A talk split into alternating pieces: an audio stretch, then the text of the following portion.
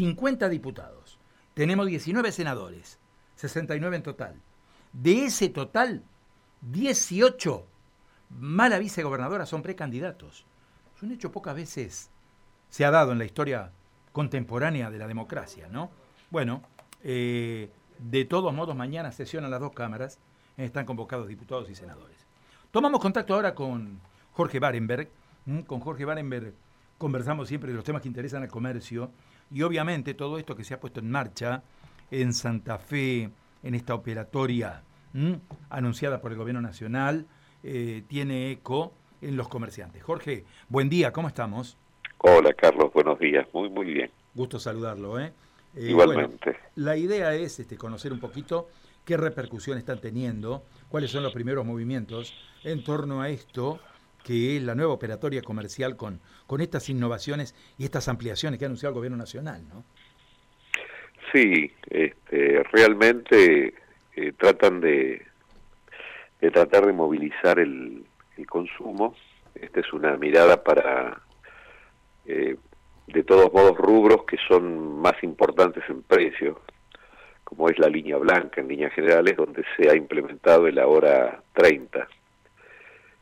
Lamentablemente es una metamorfosis que nosotros vemos que cada vez que, está por vencer lo que es el 12 y demás como, como plan para poder este, optimizar un poco el poder adquisitivo en la gente, bueno, tiene cierta metamorfosis en el sentido que por ahí se modifican, algunos rubros se ven beneficiados, otros seguimos eh, por ahora con menos cuotas, evidentemente, pero creo que es un parche más, de todos modos, para una economía que está exhausta, fundamentalmente en la economía formal, en lo que nosotros como comerciantes desde la actividad eh, que está en orden, eh, realmente, qué sé yo, nos van poniendo nuevas situaciones para poder este, tener más consumo en la gente.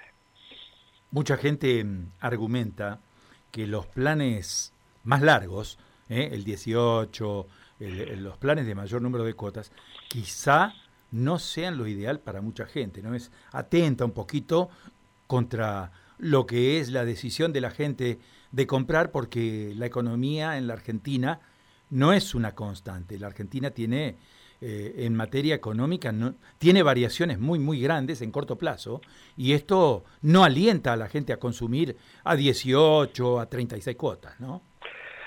Sí, al no tener realmente un horizonte económico firme, realmente la, la, pregunta es aquel que tiene que, que invertir eh, en tanto plazo su dinero es como bien vos decís en la definición. Es una inquietud que a futuro, no sé, estamos siempre que bueno, de todos modos con las cuotas le ganó la inflación porque la cuota está congelada y pero bueno, de todos modos creo que el, el meollo final de todo este tema es una economía que es, muy frágil, una economía que, que modifica día a día su rumbo, y que se transforma en algo incierto no solo para nosotros como sector comercial, sino también para la sociedad en general. Eh, me parece que, que no alcanza. Evidentemente son cuestiones de parches y, y no de algo profundo como podría ser un cambio con la visibilidad y la estabilidad de una economía a largo plazo.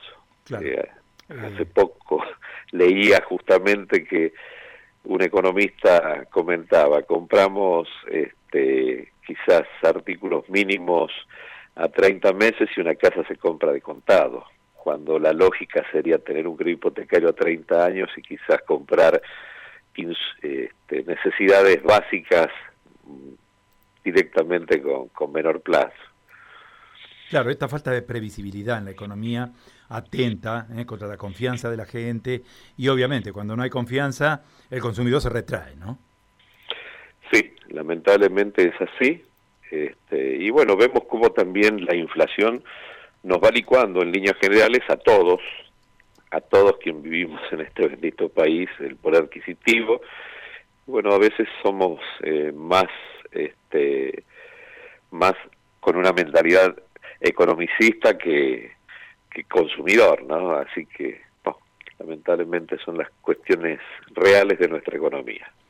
Bueno, eh, uno analiza todo esto y evalúa qué es lo que puede pasar en un año que, para colmo, como si todo fuera poco, esta falta de previsibilidad de la economía, para colmo es un año electoral, donde uno no sabe qué es lo que puede ocurrir después de las elecciones, ¿no? Sí, lamentablemente también eso es otro tema que uno analiza y a veces uno lo que ve es que la economía lamentablemente va de la mano de lo que es los procesos electorales en el país. Y hoy vemos que un poco, te escuchaba antes de la nota, el final de tu nota, que bueno, realmente la política eh, está en otra en otra materia, no, no, no está en la sociedad, evidentemente, de la cantidad de, de, de, diputados y senadores que están en campaña electoral. Y bueno, es, una, es un mal que creo que tiene el país. En todo momento se está en campaña porque acá dos años y de acá dos años, la pregunta es cuándo ese representante del pueblo que está elegido democráticamente se ocupa realmente de representarnos como pueblo.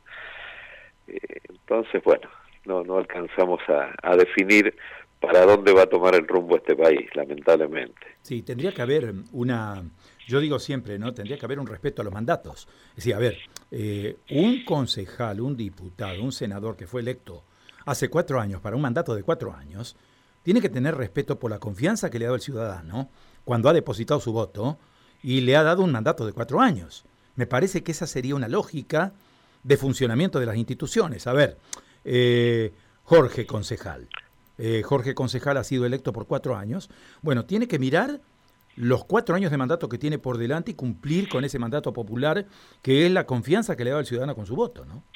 Así es, y cuando hubo una promesa electoral, la promesa por parte de Jorge, que concejal, diputado, senador, lo que fuere, es una promesa que le hace a su pueblo para que lo vote y debe representarlo, como bien vos decís, en esos cuatro años. Pero bueno, lamentablemente vemos que hay como una estación a mitad de término que todo el mundo se baja para poder seguir después a futuro. Y también en cierta medida lo vemos en, esta puja que es pública entre el ex ministro de Defensa Rossi y el gobernador Perotti, donde él tiene un mandato de cuatro años, pero a mitad de término se pone como senador suplente.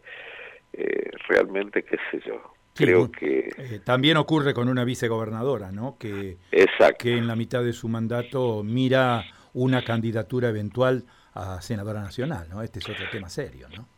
Sí, sí, o sea, uno puede tomar diferentes este, apellidos, diferentes este, funcionarios de, del, del gobierno a todo nivel, ¿eh? desde lo este, municipal, provincial, nacional, y realmente uno ve que siempre están jugando con la política y no están ejerciendo realmente por lo que fue votado por el pueblo. O sea, la política eh, lamentablemente cada vez se aleja más de la sociedad porque en definitiva cuando uno termina mirando el panorama lo que ve es que hay un interés personal más que un interés social hacia lo prometido, hacia lo que cuando uno a veces escucha las propuestas de algunos candidatos, que terminan frustrándose esas propuestas porque a, mitad, como bien estamos hablando ahora, a mitad del proceso, se bajan para tratar de seguir este, quizás en otro, en otro estamento de la política.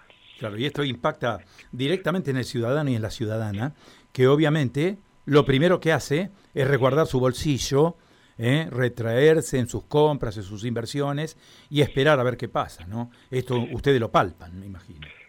Sí, sí, lamentablemente sí. Y aparte como sector formal también estamos exhaustos con respecto a la presión fiscal que tenemos, este, porque vemos que es un Estado que lamentablemente uno, uno está de acuerdo en aquellos que se han caído del sistema darles una mano, ayudarlos y demás, pero esa no es evidentemente la solución final.